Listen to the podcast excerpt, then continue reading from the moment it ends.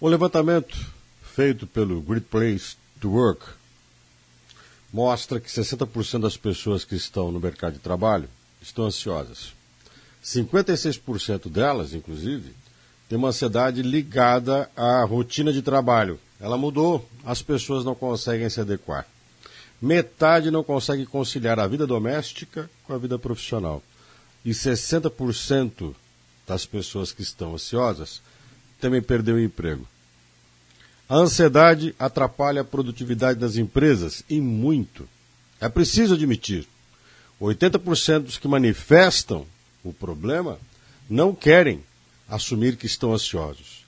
E a metade deles acabam procurando um tratamento, mas a outra metade abandona no meio do caminho. As pessoas temem serem marginalizadas, discriminadas, se admitirem. Estou ansioso. Não tenha. Você não está sozinho, muita gente está ansiosa. A ansiedade cresceu mais de 76% dentro do ambiente social. Mesmo quem já não tinha ela, teve e quem tinha ficou pior. Para poder tratar em qualquer tipo de problema que temos, é admitir: eu tenho. E no segundo momento, pensar: você não pode antecipar coisas que ainda não viveu, e muito do que você fica ansioso, a expectativa de viver, pode não acontecer da forma que você está esperando.